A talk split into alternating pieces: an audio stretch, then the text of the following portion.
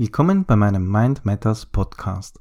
In dieser Folge geht es um die praktische Wirkung mentaler Stärke im Alltag.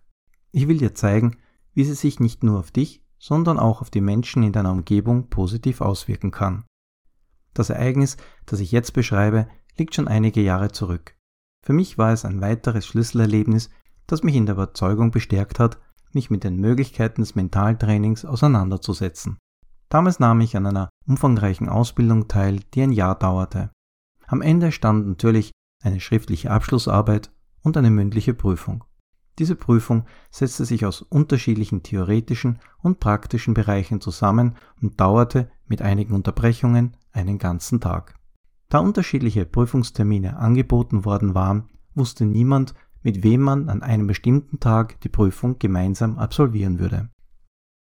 Als ich am Tag der Prüfung um etwa 8 Uhr im Ausbildungszentrum eintraf, war ich guter Stimmung und zuversichtlich, die Prüfung gut zu meistern.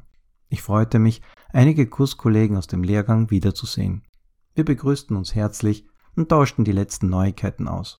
Auch wenn die Stimmung angespannt war, so hatten wir doch alle hart dafür gearbeitet und wollten heute unseren Erfolg durch eine gute Prüfung feiern. Doch erst einmal hieß es warten. Nach und nach trafen die Prüfer ein. Dann mussten weitere Vorbereitungen getroffen werden. Niemand wusste, wann genau sein Prüfungstermin sein würde. Die Anspannung und Nervosität aller Teilnehmer waren deutlich spürbar. Jeder im Raum ging auf seine Art damit um und versuchte, das Beste daraus zu machen. Die Zeit, die wir zwischen den einzelnen Prüfungen wartend verbrachten, verging quälend langsam. Wir versuchten uns die Wartezeit mit lockeren Plaudereien zu verkürzen und tauschten Erfahrungen aus. Natürlich war auch die anstehende Prüfung ein Thema. Ich war auch ein wenig nervös, aber ich wusste, dass ich mich gut vorbereitet hatte. Vor allem machte ich mir bewusst, dass ich schon viel schwierigere Prüfungen bestanden hatte. Also entspannte ich mich und rief einige mentale Techniken ab, um mich zu stärken. Die Wartezeit nutzte ich, um im Geist noch einmal mein Präsentationskonzept durchzugehen und mich auf die anstehenden Fragen vorzubereiten. Während ich das tat, merkte ich, wie die Stimmung im Raum langsam ins Negative abzudriften drohte. Eine Kurskollegin, die neben mir saß, wurde von Minute zu Minute unruhiger. Sie wirkte zunehmend verzweifelt und die Prüfungsangst schien sie immer mehr zu überwältigen. Die Prüfungsangst stand ihr ins Gesicht geschrieben. Immer wieder sagte sie halblaut zu sich selbst und den anderen im Raum Dinge wie Oh Gott, das werde ich nicht schaffen. Die Prüfung ist so gut wie gelaufen. Das kann ich nicht bestehen. Die Prüfer wollen uns fertig machen. Was mache ich nur, wenn es schief geht? Und so weiter. Diese negative Stimmung blieb natürlich nicht nur auf sie begrenzt, sondern breitete sich immer mehr im Raum aus. Verzweiflung und Angst griffen langsam um sich und ich konnte an der Körpersprache und den Blicken der anderen Kursteilnehmer ablesen, dass sie allmählich davon angesteckt wurden und ebenfalls immer mehr Angst bekamen. Mir wurde klar, dass ich schnell etwas tun musste, wenn ich nicht wollte, dass diese Situation eskalierte und uns alle schwächte.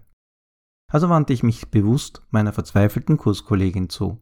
Sie hatte schon bemerkt, dass ich die ganze Zeit über sehr ruhig und gelassen geblieben war und drückte das auch aus, indem sie mir in einer Mischung aus ungläubigen und anklagendem Tonfall vorwarf, wie kannst du nur so ruhig bleiben? Ich fokussierte meine Achtsamkeit ganz auf sie und stellte so eine Verbindung zu ihr her.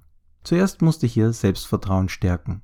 Daher bat ich sie, ruhig und langsam durchzuatmen und half ihr, sich ein wenig zu entspannen und ihren Geist neu zu fokussieren.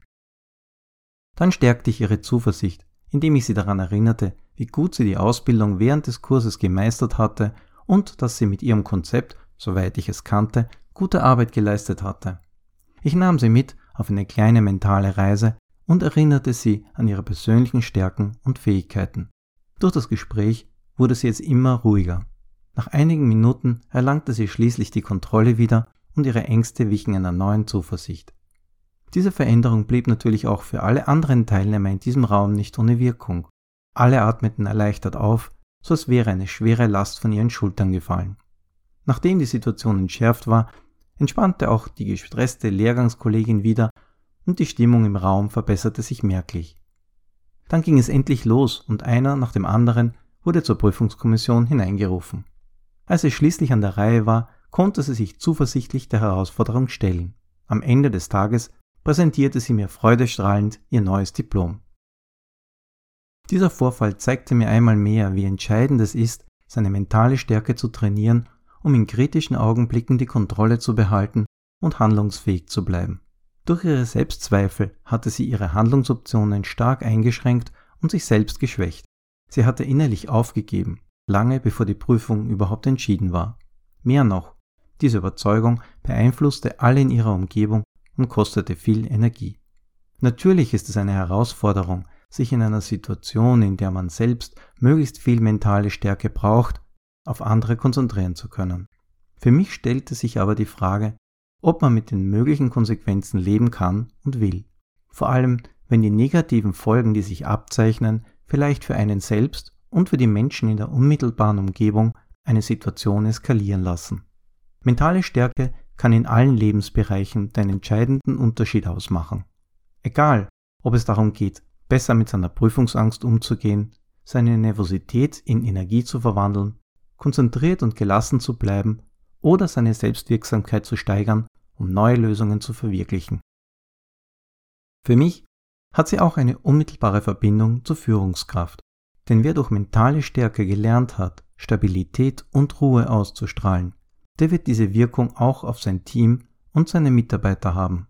Mentale Stärke wird dann zu einem wichtigen Teil von Führungsstärke, die jenseits von Hierarchien und Worten Sicherheit gibt. Das veranlasst Menschen dazu, zu vertrauen und einer solchen Führung selbst in kritischen Augenblicken zu folgen. Welche kritischen Momente hast du schon selbst erlebt? Welche Momente mentaler Stärke hast du schon selbst beobachtet? Und welche mentalen Fähigkeiten möchtest du gerne entwickeln und einsetzen können, um sie gut meistern zu können. Ich bin sehr gespannt auf deine persönlichen Erfahrungen und freue mich wie immer auf deine Gedanken und dein Feedback. Weitere Informationen zu allen Bereichen des Mentaltrainings findest du wie immer auch auf meiner Seite unter www.mindmatters.at.